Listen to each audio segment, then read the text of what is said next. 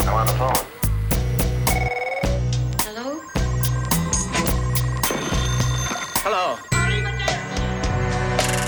You know, sometimes we're not prepared for adversity, for adversity, for adversity. When it happens, sometimes we're caught short. We don't know exactly how to handle it, like how to handle it, like how to handle it. Sometimes we don't know. First, I- I'd like to ask you a few questions. That's very important. Do you know who I am? I I don't know. I don't know. Is it true? I don't know. I I don't know. I don't know. Are you being coy? Well, I don't know. Don't get me mad. We only want to ask you a couple of questions. You know him? I really don't know. Who else was with you? I I don't know. What does that mean? I don't know. I don't know. I don't know. I really don't know. Do you think I had something to do with this? Don't be afraid. You understand? I'm trying to help, that's all. That's all. But you must cooperate.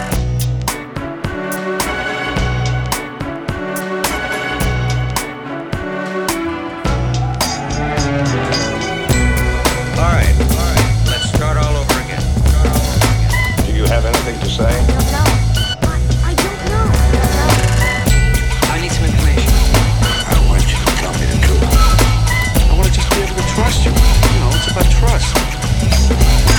You understand that? You understand? I I don't know. I don't know. Sometimes I don't know all the answers. Perhaps this photograph will refresh your memory. Your memory. Who else was with you? Who else was with Do you think I had something to do with this? you? Don't be afraid. You understand? I'm trying to help, that's all. That's all. But you must cooperate. Three.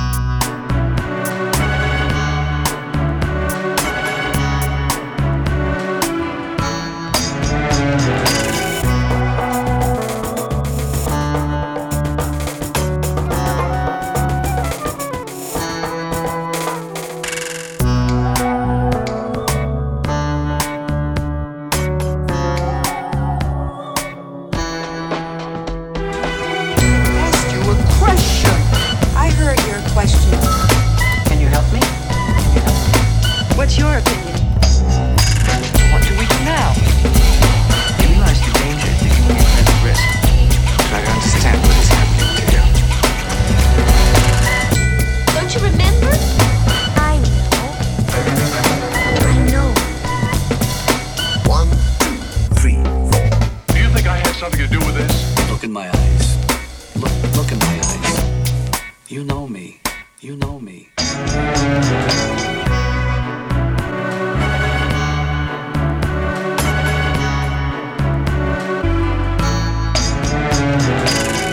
Please, please, help me, help me, help me, help me.